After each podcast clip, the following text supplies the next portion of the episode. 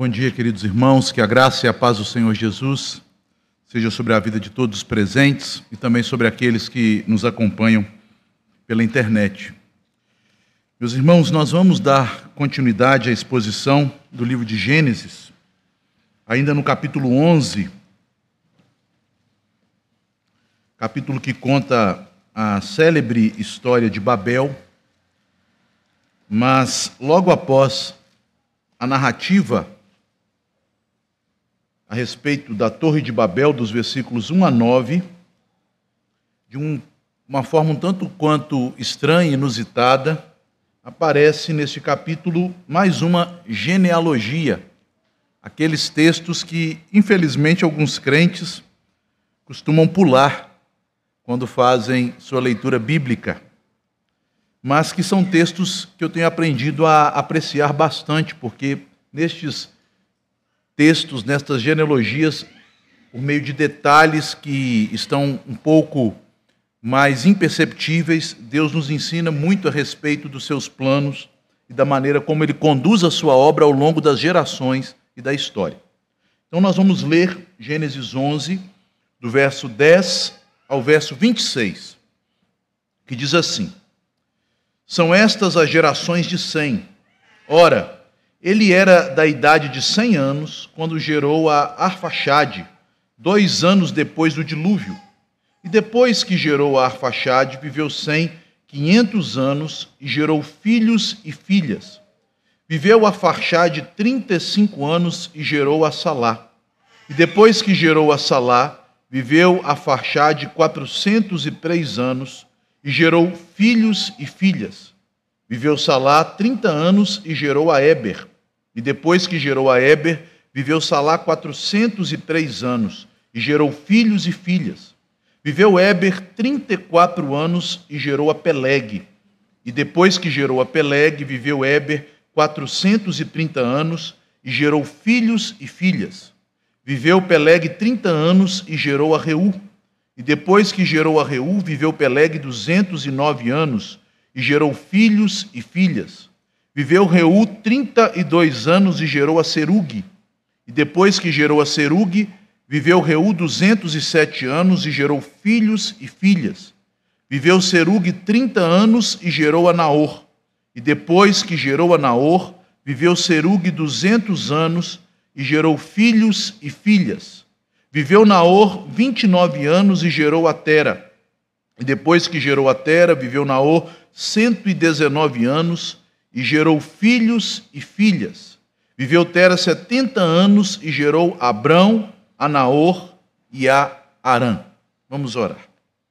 Senhor Deus, Pai bendito, nós te louvamos, te damos graças por termos sido reunidos pelo Senhor neste santo ajuntamento, na tua igreja, como povo do Senhor para ouvirmos a tua palavra que confirma sobre nós a tua graça, que confirma sobre nós as tuas promessas já cumpridas e realizadas em Cristo, e também nos aponta para as promessas que esperamos e que ainda nos se darão por causa da fidelidade do Senhor. Te louvamos, ó Pai, pois o Senhor tem feito isto ao longo das eras e das gerações, separado, escolhido, e trazido o teu povo, os teus eleitos, à tua presença para servirem a ti. E mesmo que sejamos, ó Deus, um pequeno e diminuto rebanho, o Senhor tem nos dado o teu amor e tem nos preparado para habitarmos para sempre na tua presença. Por isso, ó Deus, conforme a promessa que o Senhor nos fez de nos dar o Espírito Santo, para que tenhamos, ó Deus, o coração e a mente abertos para a tua palavra, nós pedimos que o teu Espírito, nesta hora, abra nosso entendimento e ajuda-nos, Senhor, a compreender as verdades do Evangelho e nos firmar nelas, ó Pai. Que venhamos caminhar não por aquilo que vemos e não segundo o curso deste mundo, pois, passadas as gerações, todo o esplendor do mundo se mostra vão, porque ele acaba, ele murcha, ele fenece, mas a palavra do Senhor permanece para sempre. Sendo assim, ó Deus, dá-nos esta fé poderosa, preciosa e santíssima, fé que pertence aos teus eleitos, acrescendo sobre a nossa fé, ó Deus, todas as virtudes necessárias para crescermos na graça da salvação. E que por meio da tua palavra, o teu Espírito produza isto em nós, para a honra e para o louvor do teu nome. Assim oramos em nome de Jesus. Amém. Meus irmãos, é, até este ponto da história do livro de Gênesis, é importante fazermos uma recapitulação, porque de forma muito sucinta, no versículo 10, nós temos alguns apontamentos de Moisés que fazem é, esta recapitulação, quando ele diz que a fachada foi gerado logo após o dilúvio. E nós observamos, a partir do início da história humana no Éden, até aqui, neste período em que as nações aparecem e se multiplicam sobre a terra, e da mesma forma Deus já começa a preparar uma nação santa, um povo separado e escolhido para que venha a semente da mulher, o salvador das nações. Até este ponto da história da humanidade, é possível observarmos é, uma espécie de padrão ou de ciclos repetidos em uma espiral contínua. Em cada história que foi contada em Gênesis até aqui, nós encontramos os mesmos quatro elementos, sempre compostas por quatro elementos. Primeiramente, em todas essas histórias nós temos o governo de Deus que se dá ou pela direção direta do Senhor, através da sua palavra revelada, da sua lei manifesta, como aconteceu no Éden, quando Deus dá a sua palavra a Adão e Eva, ou então pela sua providência e graça comum sobre a humanidade. Deus dá uma ordem, um mandamento, Deus dá uma direção para a humanidade, a fim de que o homem viva debaixo da bênção do Senhor em cada um dos períodos da história. Mas, em segundo lugar, nós observamos que, diante da direção de Deus, do mandamento de Deus para a humanidade, o homem se volta contra Deus. Via de regra, a humanidade e o homem reagem à palavra de Deus com arrogância, combatendo os limites estabelecidos pelo Senhor em Sua palavra. Em cada momento histórico, até este ponto, é retratada a rebelião do homem que vai crescendo e se agiganta, ao ponto de levar a humanidade por dois momentos, antes do dilúvio e no período de Babel, a uma rebelião contumaz contra Deus que leva à desintegração da sociedade e ao aumento da violência. Então a palavra de Deus se revela, quer seja pela revelação especial ou pela revelação geral na criação, o homem se rebela contra os ditames de Deus, e isto leva a sociedade a uma escalada de desintegração da harmonia social e da moralidade e o aumento da violência. Por exemplo, Adão e Eva receberam o mandamento de Deus no jardim e, sendo orgulhosos, movidos pela incredulidade e a idolatria de si mesmos, querendo ser igual a Deus, eles decidiram que eles tinham nas mãos, de fato, a condição de dizer o que é certo e o que é errado, o que é bom e o que é mal.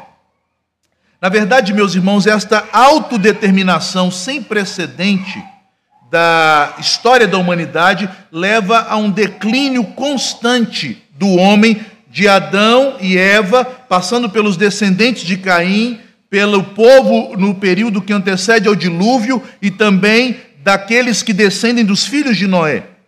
Há uma espiral de decadência quando a lei de Deus revelada na criação ou revelada de forma proposital pelo próprio Deus é desobedecida. Com isto, os descendentes da humanidade, querendo se assegurar o direito de serem donos da sua própria vida, o direito de escolherem o que é bom e mal, certo e errado, caem em uma escalada de violência. Primeiramente, Caim matando seu irmão Abel. Depois, os descendentes de Caim sendo homicidas, como o homicida Lameque, que matou dois homens. E, por conseguinte, a humanidade vai se desenvolvendo em nações que se tornam inimigas umas das outras. Primeiramente, irmão contra irmão, e por fim, nação contra nação. O orgulho humano que leva a esta crescente de violência e rebelião contra Deus é simbolizado pela Torre de Babel, que é um ícone, é de fato uma forma intencional dos homens de refletirem este orgulho por meio de uma construção que revela toda a idolatria do coração da humanidade. Então, após a revelação de Deus, há uma reação rebelde dos homens.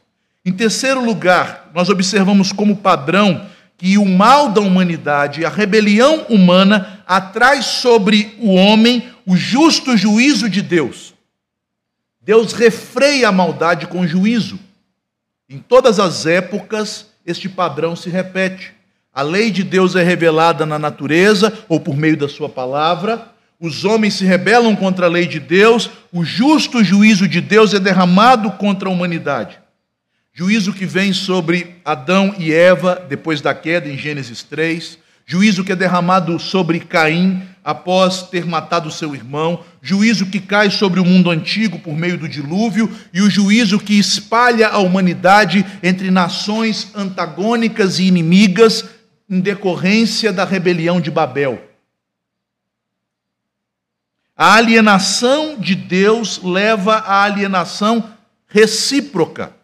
Ao se afastar de Deus, os homens também se afastam uns dos outros, se tornam inimigos, adversários, competidores, se espalham como nações com línguas nas quais demonstram que não há mais entendimento, que não há mais unidade, que não há mais conformação entre as pessoas. Em quarto lugar, após o juízo, Deus usa a sua graça. Palavra de Deus, rebelião humana, juízo de Deus, graça de Deus. Deus não permitirá que a humanidade seja totalmente destruída por causa do pecado e da sua rebelião. Enquanto a humanidade estava ainda no Éden, conforme está no capítulo 3 registrado, em especial no versículo 15, Deus plantou uma semente de esperança. Deus anunciou o evangelho a Adão, dizendo que a semente da mulher seria preservada e que esta semente estaria em constante inimizade contra a descendência da serpente. Da mulher virá aquele que derrotará o mal.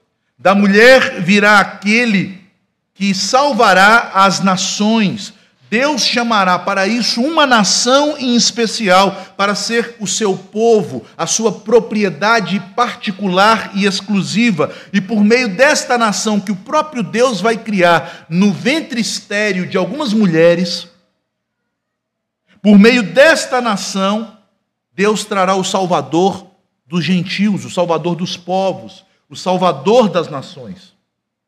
E a presente genealogia que nós acabamos de ler se encaixa exatamente neste contexto, trazendo o desfecho de mais um ciclo histórico de lei de Deus sendo revelada, rebelião humana contra a lei de Deus, juízo e renovação da graça.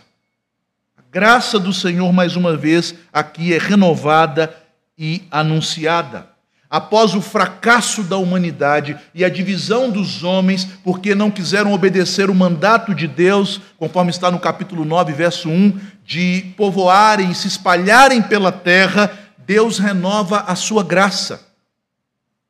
Mais uma vez, o propósito de Deus é obstaculado, é impedido pela rebelião da humanidade, o propósito que se encontra lá no capítulo 1, versículo 28 de Gênesis de que o homem manifeste a glória de Deus, a bênção de Deus, por meio da geração de filhos, espalhando o reino de Deus por toda a terra.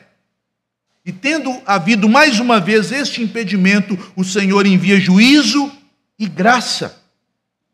A semente de Sem, a quem foi profetizado por meio de seu pai Noé, da qual viria a salvação para os seus irmãos, porque Jafé habitaria nas tendas de Sem, porque Cã e Canaã seriam servos de Sem, e por meio daquele que virá no meio de Sem, que é Cristo, todas as nações seriam abençoadas, e esta profecia dada séculos antes por Noé, começa a se cumprir. E é isto que essa genealogia retrata. As promessas feitas a Sem por meio da profecia de Noé, elas vão se cumprir em Abraão, Isaque e Jacó, e elas vão ter seu perfeito cumprimento em Jesus Cristo. Portanto, meus irmãos, estas genealogias marcam importantes transições no livro de Gênesis para entendermos como Deus conduz a história a fim de cumprir suas promessas, a fim de realizar os seus propósitos santos. Qual é, portanto, a temática desta genealogia em Gênesis 11, a partir do verso 10 a 26? A seguinte: Deus preserva a linhagem escolhida para trazer salvação às nações. Deus preserva a linhagem que ele elegeu, que ele escolheu para trazer salvação às nações, aos povos. Esta genealogia ela é composta claramente com três partes. A primeira parte vai do versículo 10 a 17, as gerações de Sem até Éber. E em Éber nós temos uma nova divisão. Dos dois filhos de Éber procedem duas raízes, uma da promessa e outra que se une, infelizmente, às nações que não temem a Deus, as nações do mundo. A geração da promessa é a geração de Peleg. Então, a segunda parte da genealogia vai do verso 18 a 25, quando nós temos a geração de Peleg até a pessoa de Naor. E, por fim, nós temos o ponto focal, o ápice da genealogia, que neste ponto deixa de ser linear narrando uma geração ou um representante de cada geração e passa a ser uma genealogia colateral, falando de um homem e os seus filhos. Porque a partir deste homem e de um dos seus filhos virá a salvação, que é Tera, pai de Abrão, Naor e Arã, versículo 26. E estas são as três partes da genealogia. O que nós aprendemos na primeira parte, dos versículos 10 a 17? Aqui nós aprendemos que a eleição de Deus manifesta o seu propósito de salvação. Meus irmãos, a salvação nunca esteve nas mãos do homem. E pensar de outro modo não é apenas incoerente com as Escrituras, é algo contra a lógica. Você consegue imaginar uma pessoa desacordada, afogando no meio do mar, salvando a si mesma? Você consegue imaginar uma pessoa desmaiada, inalando fumaça em um prédio em chama, mas ao mesmo tempo tirando o seu corpo dali? Embora estas coisas pareçam fantásticas, estranhas, totalmente fora da lógica, muitos crentes imaginam que o homem morto em seus delitos e pecados, sem nenhuma capacidade de buscar a Deus, sem nenhuma inclinação para os bens espirituais, possa fazer algo para se salvar. Queridos, se Deus não tivesse um propósito desde a eternidade de salvar pecadores, todos nós que descendemos de Adão estaríamos condenados. E esta genealogia, diante das genealogias que se encontram no capítulo anterior, com uma multidão de pessoas, de povos e de nações, esta pequena genealogia de apenas dez patriarcas, tal como acontece no capítulo 5, quando a genealogia piedosa de Adão também consta apenas de dez nomes. E o que são dez pessoas em comparação com milhares de milhares, milhões de pessoas? Demonstra que Deus tem o propósito de salvar um povo no meio da humanidade caída e que este propósito é eterno. É a eleição de Deus manifestada na história que revela o propósito salvador do Senhor, como podemos ver aqui. A partir do versículo 10, nós temos esta genealogia linear, como eu disse, que consta apenas de dez nomes, e isto a torna uma genealogia paralela com a genealogia de Adão no capítulo 5 demonstrando que, tanto como ocorre no capítulo 5, quando Deus demonstra que, diante da corrupção da humanidade, Diante da degradação moral dos descendentes de Caim, o Senhor preservou uma linhagem de piedosos, de dez homens piedosos e suas famílias. Da mesma maneira, no tempo em que o mundo novamente se perverteu, se rebelando contra Deus em Babel, Deus continua, pela sua eleição, preservando o seu povo na terra, o seu remanescente, os seus piedosos. São genealogias extensas que abrangem um longo período de tempo. Ambas as genealogias é, pegam séculos de duração. Obviamente que a primeira, devido à longevidade dos patriarcas, abrange um período maior, 1364 anos, capítulo 5. Já esta, apenas 300 anos, mas também três séculos. Deus, durante 300 anos, preservando o seu povo. Deus, durante 1.300 anos, preservando o seu povo. Ambas são lineares. Percebam que as genealogias do capítulo anterior não são lineares. A cada geração, vários descendentes são retratados, vários irmãos colaterais, povos e nações. Estas não. Apenas o cabeça, apenas o eleito, apenas o piedoso de cada geração é nomeado. Até o final. Além disso, meus irmãos, há também um mesmo padrão literário. Em todas essas genealogias é narrado aquele patriarca principal em sua geração. É dito que em determinada idade ele teve um filho que haverá de permanecer e, e, e cumprir o seu legado espiritual, e que após ter aquele filho, ele tem outros filhos e filhas que não são mencionados, porque não são os eleitos que recebem de Deus a promessa e que haverão de dar continuidade à igreja e aos piedosos na terra. E, por fim, é declarado o período de vida em que eles viveram.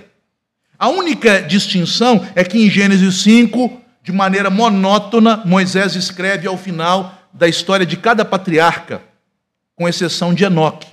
E morreu, e morreu, e morreu. E aqui não é dito sobre a morte de nenhum deles, embora todos tenham morrido, porque a ênfase desta genealogia é diferente da anterior.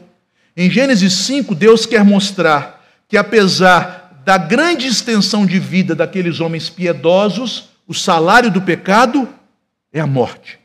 Eles podem ter vivido séculos, mas todos eles, por causa do pecado de Adão, experimentaram a morte, com a exceção de Enoque, para ficar claro que a morte não é natural. A morte é o juízo de Deus contra o homem por causa do seu pecado. Aqui não é citado a morte de nenhum deles, para que fique claro o elemento da vida, da salvação.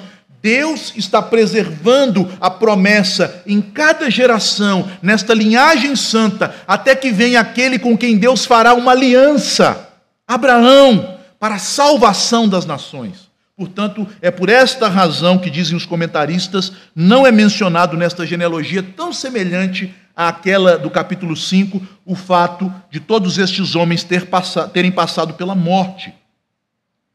E por fim, em ambas as genealogias, ao final, elas correm lineares, apenas um representante em cada geração. Mas ao final, na última geração, na geração mais importante, onde a aliança será renovada, a aliança foi renovada com Noé, agora a aliança será renovada com Abraão. Então, ao final, o último ou penúltimo patriarca é, é apresentado com todos os seus filhos.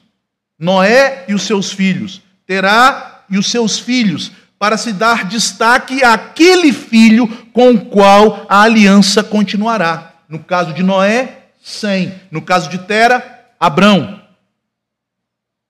Todos esses detalhes, meus irmãos, são importantes para compreendermos o porquê a Escritura registra todos estes nomes. E nesta presente genealogia, Deus aponta para um padrão na história que significa que a sua promessa não poderá falhar. Porque o governo de Deus, e não o orgulho e as intenções más dos homens e das nações, mas sim o governo de Deus, é que dirige os eventos. E estes eventos são dirigidos para que a salvação de Deus se revele e se cumpra. séculos antes, Noé profetizou, após o pecado do seu filho Cã e após o ato piedoso dos seus filhos Sem e Jafé, Noé profetizou: o Senhor Yahvé, o Deus da aliança, é o Deus de Sem. E Noé então disse que por meio deste filho viria a bênção para os demais filhos. Esta genealogia é o retrato claro de como esta bênção, que procede de Sem, chegou até as nações por meio de Abraão, no qual todas as famílias da terra seriam abençoadas. O propósito salvífico de Deus é realizado pela eleição. Isso deve ficar claro nesta primeira parte da genealogia, principalmente nos versículos de 10 a 12, quando dos vários filhos de Sem, Sem na verdade teve cinco filhos, os irmãos podem conferir no capítulo 10, no versículo 12. Desculpe, meus irmãos. No capítulo 10, no versículo 22, os filhos de Sem são Elão, Assur, Arfaxade, Lude e Arã, cinco filhos. Mas Deus, destes cinco filhos, não escolhe o primogênito, nem o segundo, ele escolhe um dos seus filhos, um dos seus filhos mais novos, o terceiro, Arfaxade. E aqui, diferentemente da genealogia anterior, que apenas enumera todos os povos e nações que se originaram a partir dos filhos de Noé, aqui nesta genealogia que focaliza a promessa da salvação, apenas o nome de um dos filhos é mencionado, Arfaxade. Porque é deste Arfaxade que virá Abraão, Isaque e Jacó, Davi e Jesus Cristo. Portanto, meus irmãos, de maneira latente, de maneira até um pouco oculta, entre sombras, nós devemos ver o propósito da eleição divina. Deus não escolheu o primogênito, e este será um padrão ao longo do livro de Gênesis. Deus não escolheu o primogênito de Abraão, Ismael. Deus não escolheu o primogênito de Isaac, Esaú. Deus não escolheu o primogênito de Jacó, nem mesmo os seus irmãos que venham na sequência, mas escolheu um dos mais novos, José, para ser o primogênito da nação de Israel.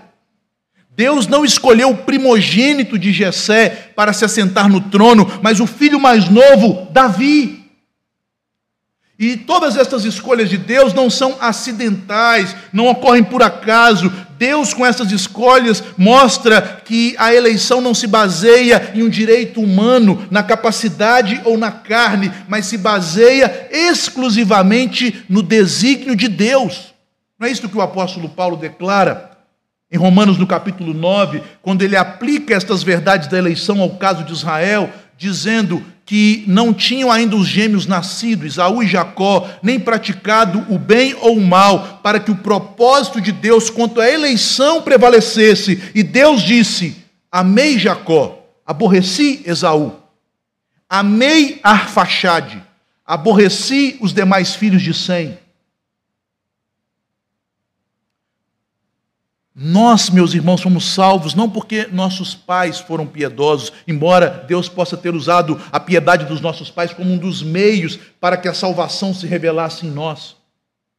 Nós fomos salvos não porque fomos mais é, é espertos, mais sábios, mais bondosos, mais morais, com uma melhor índole do que nossos irmãos e parentes. Nós fomos salvos porque Deus nos amou.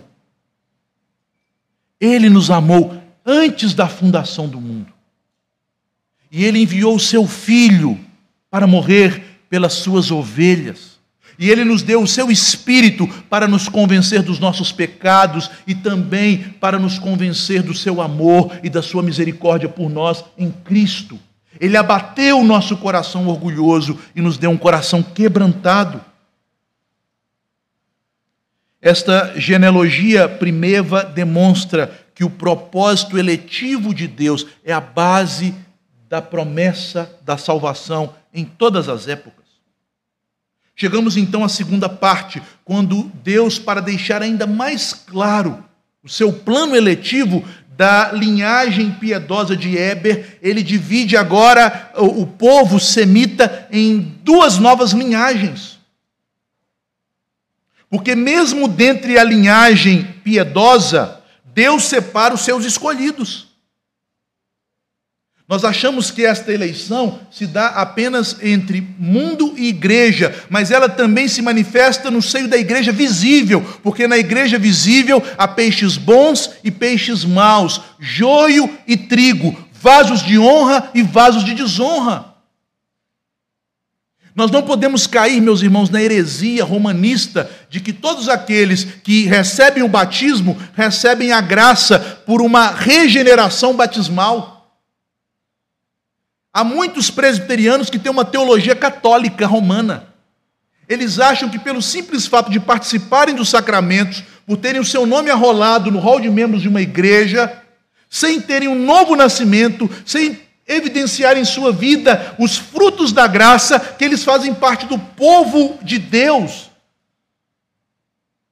A Bíblia nos diz: nem todo nascido em Israel é verdadeiro israelita. Não é isso que nos diz o apóstolo Paulo em Romanos? Nem todo membro de igreja é verdadeiro filho de Deus e servo de Cristo. Isto é demonstrado na segunda parte desta genealogia. Conforme nós somos informados no capítulo anterior, os filhos de Éber foram dois. E eles nasceram em dias difíceis, em dias de juízo sobre a terra, nos dias em que Deus dividiu a terra e espalhou as várias nações. Os comentaristas entendem que estes meninos nasceram no contexto de Babel, quando o juízo de Deus caiu sobre Babel, conforme está no capítulo 10, no versículo 25, a Eber nasceram dois filhos. Um teve por nome Peleg, porquanto em seus dias se repartiu a terra, e o nome do seu irmão foi Joctã. É interessante que na genealogia do capítulo 10, que narra a história das nações, das 70 nações que estão afastadas da promessa, mas que serão no fim dos tempos, nos últimos dias, quando o Filho do Homem se manifestasse, atraídas de volta para a promessa, dentre as nações mundanas estão aqui nomeados os descendentes de Éber, por meio do seu filho Joquitã. E aí começa. Joquitã gerou a Almodá, a Selefe, a Azarmavé e por aí em diante.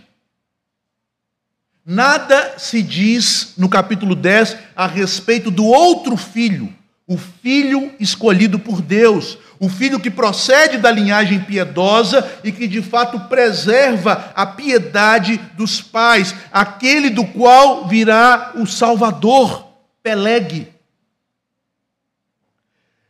Nesta nova genealogia inserida após o juízo de Deus que caiu sobre o mundo antigo, o justo juízo que dividiu as nações que se uniam contra Deus e agora estão divididas umas contra as outras, aqui sim é mencionada a genealogia de Peleg.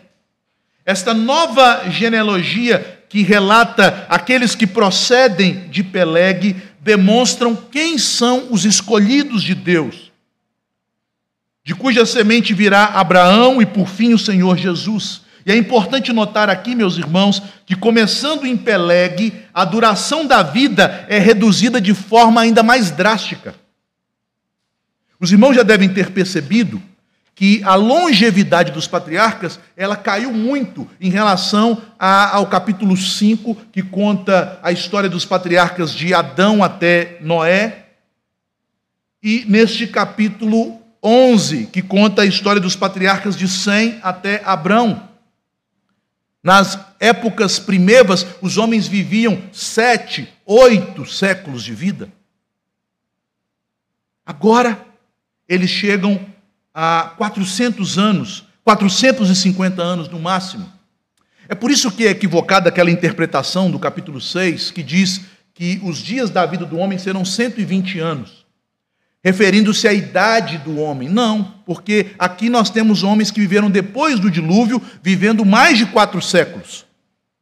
120 anos não é a duração da vida de uma pessoa, mas é a duração de tempo do mundo antes do dilúvio, até que a arca fosse preparada e o dilúvio caísse sobre a terra. Era 120 anos de duração para aquela geração iníqua.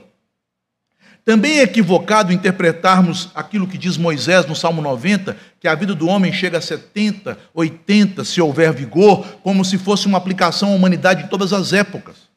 Nós sabemos que a humanidade, em alguns contextos, vive muito menos do que 70 anos, em outros pode chegar a mais, e nós estamos caminhando para uma época que as pessoas têm tido uma longevidade maior. Moisés ali se refere ao povo no deserto, que teve sua sentença de morte proferida por Deus quando ele disse que toda aquela geração que pecou no deserto iria morrer. Portanto, nenhum deles passaria muito de 70, 80 anos, porque todos morreriam no deserto. Então Moisés está falando da ira de Deus e do juízo de Deus contra a geração que seria exterminada no deserto durante os 40 anos de peregrinação de Israel. Então é importante a gente entender os contextos bíblicos para não sairmos aplicando os versículos inadvertidamente.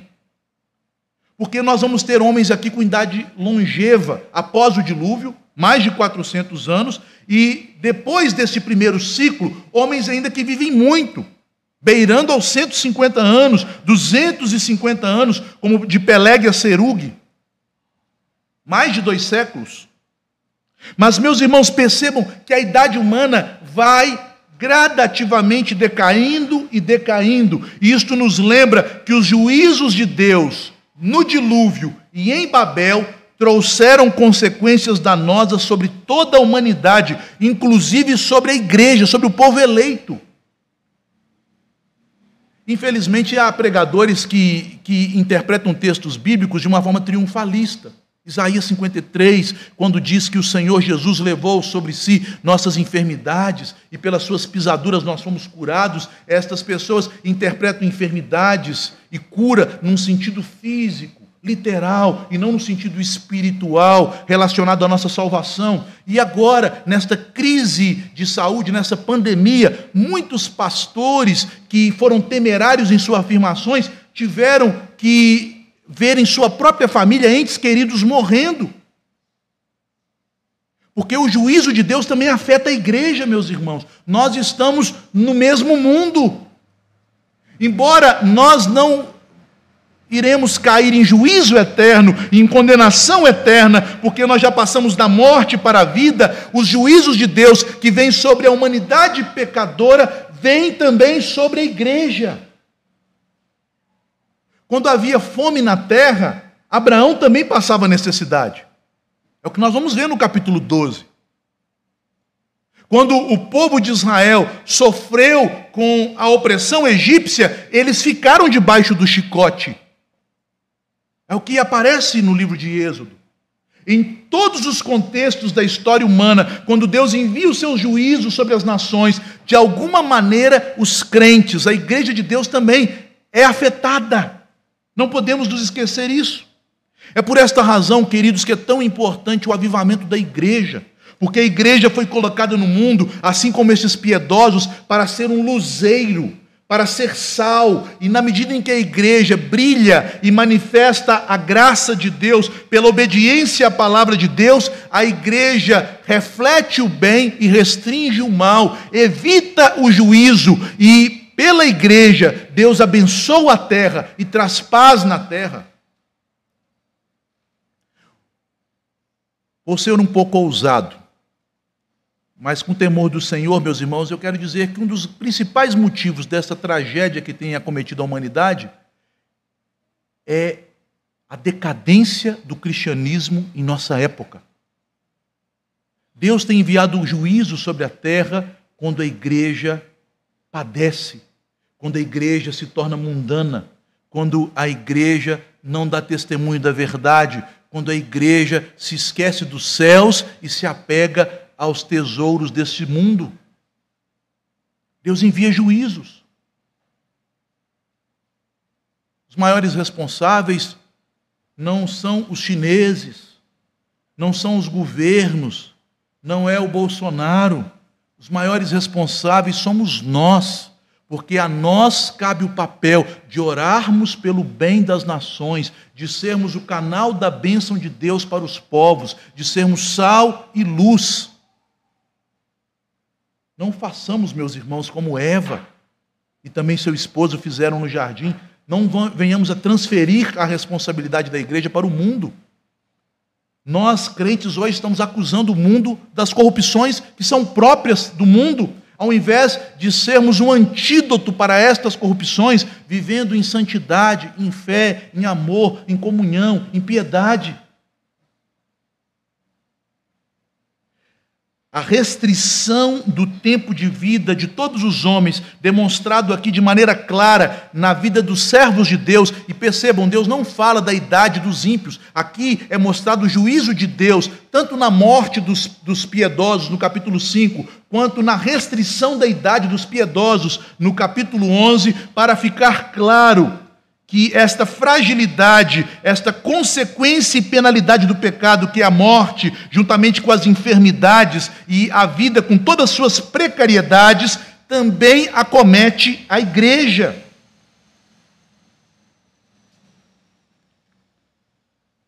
Por fim, versículo 26. Aqui, meus irmãos, a preservação da semente santa, da semente da mulher que é Cristo, nos é apresentada. E é interessante que no momento em que Tera gera seus filhos, as grandes civilizações estavam proliferando e florescendo em várias partes da terra. Neste mesmo período, a civilização minoica na ilha de Creta, ela começa o seu apogeu, dominando as ilhas do Mediterrâneo. E depois essa civilização será uma das bases da civilização grega. Os troianos começam a se estabelecer na Ásia Menor. Os Ixos, que são os faraós, se estabelecem no Egito, ao longo do Nilo. O código de Hammurabi, no Antigo Oriente Próximo, é também escrito neste período. Babilônia começa a crescer e se tornar uma importante cidade. Da mesma forma, o Império Assírio começa a se estabelecer nesta época, cuja capital era Nínive. Em regiões mais distantes, na Europa, as primeiras civilizações europeias também começam nesta época. Há a migração dos povos arianos, indo-europeus, para a Europa. O estabelecimento dos escandinavos, dos eslavos na Europa Central. A Índia e os povos orientais também começam a se estabelecer como grandes civilizações, todos nesta época. Mas a Escritura não diz nada a respeito disso. Isso não importa. Tem cristãos que são muito preocupados com as notícias, né, com os jornais, e não leem Bíblia. Meus irmãos, as notícias passam. A história da humanidade, eu sou uma pessoa que gosta de história da humanidade, mas a história da humanidade nenhuma importância tem se nós não conhecermos a história da redenção. A história dos atos de Deus ao longo dos tempos para realizar os seus planos a ordem pela qual Deus governa os homens, estabelecendo seus limites de habitação, estabelecendo os tempos e épocas por Ele determinados para que os seus desígnios se cumpram. Enquanto todos estes acontecimentos traziam abalos sobre as nações, faziam florescer as civilizações na terra, Enquanto tudo isto acontecia, a Escritura focaliza a casa de um homem simples no Oriente, um homem que ainda não tinha se fixado, porque ele vai para Ur, depois ele muda para Arã. Um homem que é um peregrino, porque, embora habitasse em Ur, ele não era caldeu.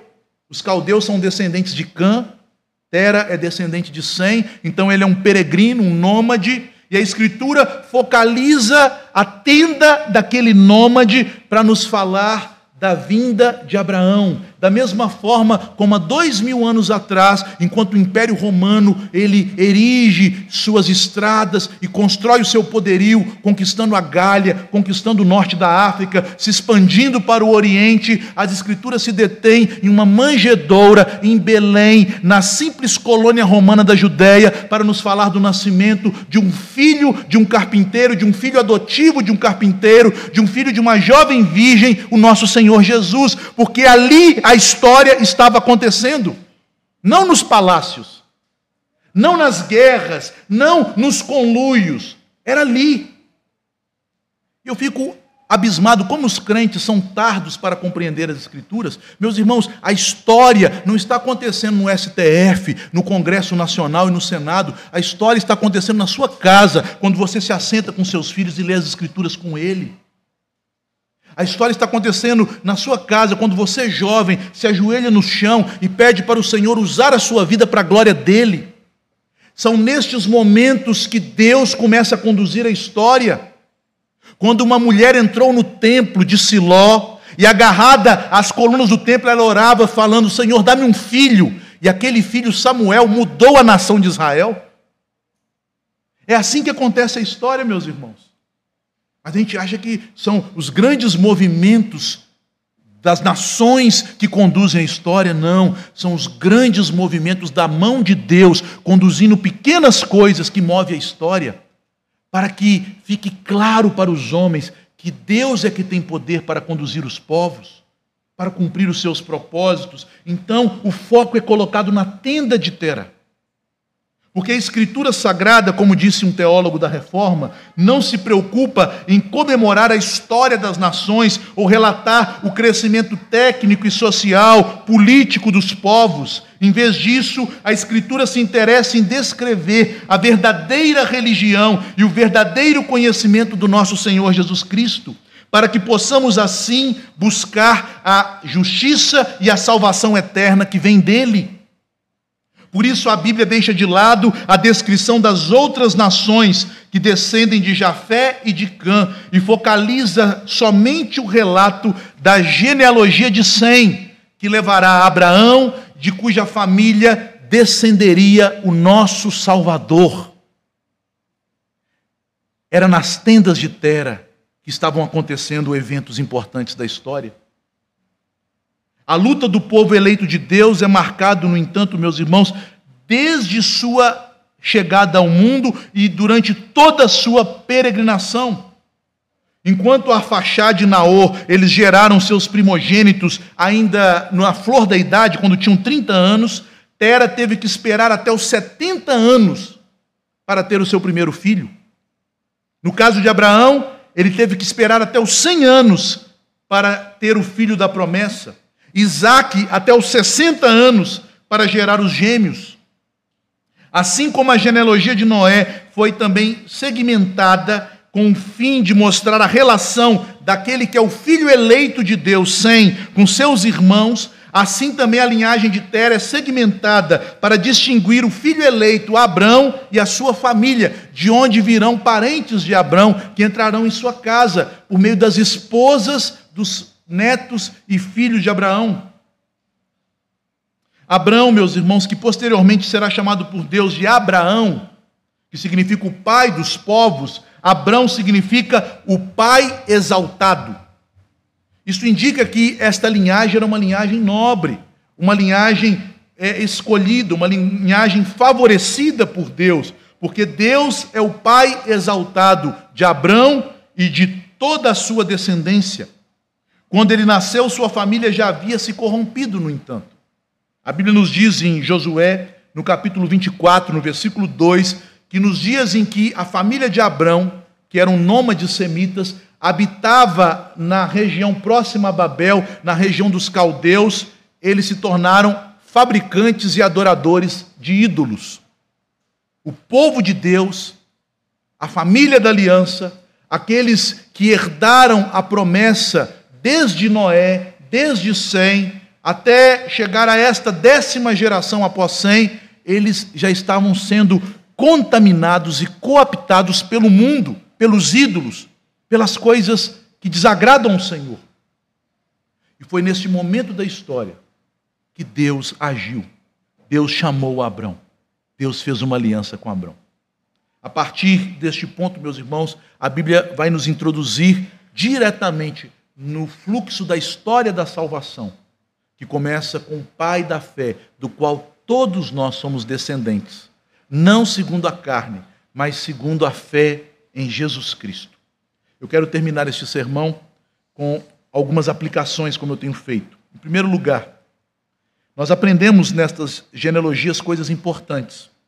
Por exemplo, no capítulo 5 de Gênesis, que vai de Adão até Noé, E semelhantemente aqui no capítulo 11, de 100 até Abraão, Deus nos mostra que ele conserva os piedosos na terra ao longo de gerações. Na genealogia do capítulo 5, mais de 1.300 anos, Deus conservando o seu povo. Nesta genealogia de hoje, por mais de três séculos, Deus conservando o seu povo. Deus preserva aqueles que temem o seu nome.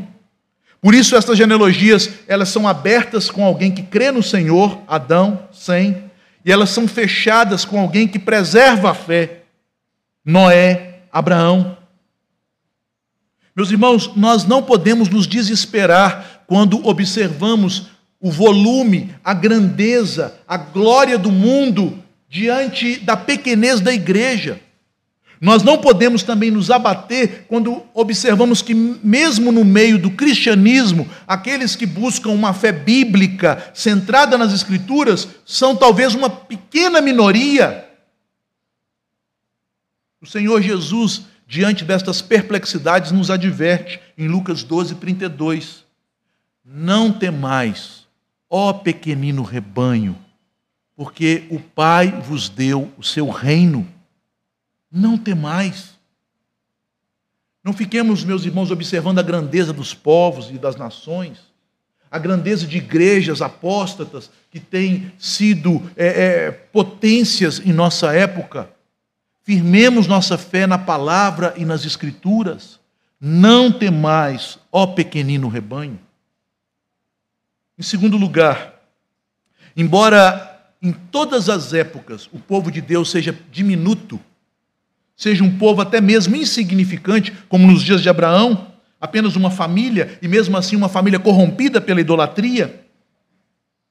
Quando comparamos a insignificância do povo de Deus com a grandeza do mundo, nós não podemos pensar, queridos, que Satanás tenha poder para destruir ou remover totalmente da terra a igreja do Senhor. A promessa do Senhor Jesus sempre permanece verdadeira. As portas do inferno não prevalecerão contra a minha igreja. À luz da palavra de Deus, meus irmãos, esta igreja que é eleita e preciosa, ela será sempre preservada. O remanescente santo em todas as gerações. Elias, por um momento, começou a duvidar destas promessas. E o Senhor teve que lembrar a Elias: Elias, eu reservei para mim sete mil que não dobraram o seu joelho diante de Baal. Deus tem o seu remanescente em todas as épocas, geração após geração, por causa da eleição eterna, por causa da promessa da salvação, Deus preserva o seu povo. Em terceiro lugar, meus irmãos, Certa feita, um adolescente me fez uma pergunta teológica das mais intrincadas que eu já ouvi. E desde aquele dia, uns dois anos atrás, eu pregando lá em Belo Horizonte, eu tenho pensado nessa pergunta. Eu estava ensinando sobre a graça de Deus e disse: Nós, filhos de Deus, não estamos mais debaixo da ira de Deus. Porque nós, outrora, como diz o apóstolo Paulo em Efésios 2, éramos filhos da ira, como os demais. Agora nós não somos filhos da ira, nós estamos debaixo da graça. E esse jovem então pegou um episódio do Antigo Testamento quando Deus cirou contra Moisés. Quando Moisés não circuncidou o seu filho. Ele me disse: então por que Deus cirou contra Moisés, se Moisés é um servo de Deus? E eu falei: eu não sei. E até então eu tenho meditado e ruminado nesta questão. Mas ao meditar, e ao ler coisas na Bíblia, o Espírito Santo tem me levado a entender um pouco estas verdades, como neste texto, que não usa propriamente a palavra ira, mas é escrito após um momento de ira, quando o juízo de Deus foi derramado sobre a humanidade, no juízo que caiu sobre Babel, espalhando as nações, e nós vemos de algum modo como a ira de Deus afeta o povo de Deus. Meus irmãos, os juízos de Deus e sua ira também nos afetam. E é isso que eu tenho aprendido sobre a ira de Deus. Porque, não obstante o crente não esteja mais debaixo da ira, já que Jesus assumiu a ira que era contra nós na cruz do Calvário, sorvendo o cálice da ira do Pai em nosso lugar, não obstante esta ira não seja derramada mais sobre nós, nós sofremos, junto com os ímpios, os efeitos desta ira. E é esta verdade que diz Moisés no Salmo 90, no versículo 9. Quando, permitam-me ler o texto sacro, quando Moisés, falando da punição de Deus sobre o povo no deserto, que ele mesmo, um piedoso, teve que sofrer, ele declara: Pois todos os nossos dias se passam na tua ira, acabam-se os nossos anos como um breve pensamento. Embora nós estejamos debaixo da graça, mas não debaixo da ira, todos os dias nós, nos acordamos, olhamos para o nosso corpo, para o espelho e percebemos os sinais da ira: enfermidades, envelhecimento, perda de vigor, quando nós fazemos a anamnese, a análise da nossa própria alma, esses sinais da ira de Deus ficam mais evidentes. Ressentimento, rancor, mágoas, tristeza, angústia, doenças na mente, doenças do corpo, problemas de relacionamento, divisões, desunião. É por isso, queridos, que nós precisamos orar pela paz na terra e pelo avivamento da igreja. Porque na medida em que a igreja é avivada e cumpre o seu propósito de manifestar a glória de Deus como sal e luz, a paz e não juízo, a bênção e não ira.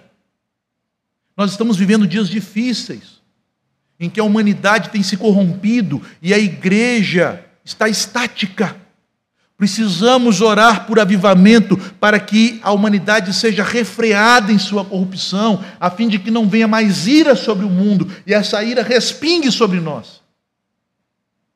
É isso que diz o apóstolo em 1 Timóteo 2, versos 1 e 2, quando ele diz que nós devemos orar pelas autoridades constituídas, porque isso trará paz sobre a terra. Foi isto que Deus, por meio do profeta Jeremias, orientou o povo de Israel a fazer na Babilônia que eles buscassem pela obediência ao mandato de Deus, estabelecendo família, tendo filhos, edificando suas casas, trabalhando, vivendo vida decente e piedosa, que eles buscassem a paz na terra. Uma vida piedosa e avivada, uma vida de oração, traz bênção sobre as nações, mitiga o juízo sobre a terra. Em quarto lugar, e por último, o Evangelho de Jesus Cristo, queridos, é a fonte de bênçãos para a igreja e para todos os povos. Deus conduz a história para que as nações sejam salvas pela pregação do Evangelho. As nações são como ovelha que não tem pastor, estão dispersas, debaixo do domínio de Satanás e dos demônios, andando em rebelião contra Deus, odiando a Deus e se odiando mutuamente.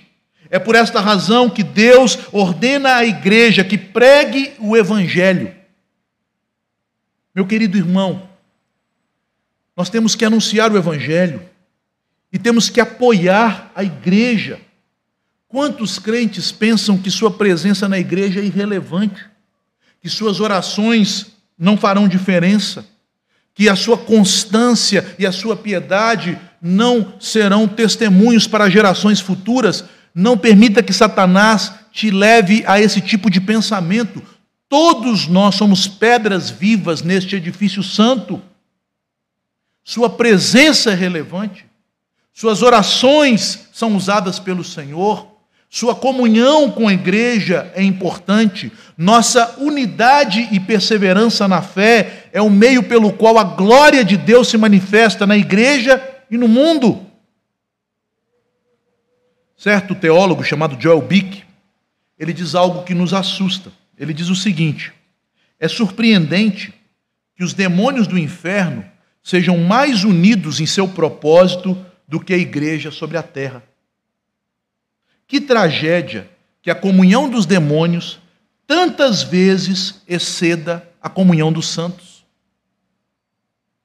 Meus queridos irmãos, para que a graça de Deus cada vez mais se manifeste com todo o seu poder, brilho e glória, é preciso que nós, como igreja de Deus, preservemos esta unidade na fé, preservemos este testemunho em nossa época, em geração, pratiquemos a palavra de Deus, anunciemos o Evangelho e vivamos em santidade. Que Deus nos abençoe e que Ele cumpra esses propósitos em nossa vida.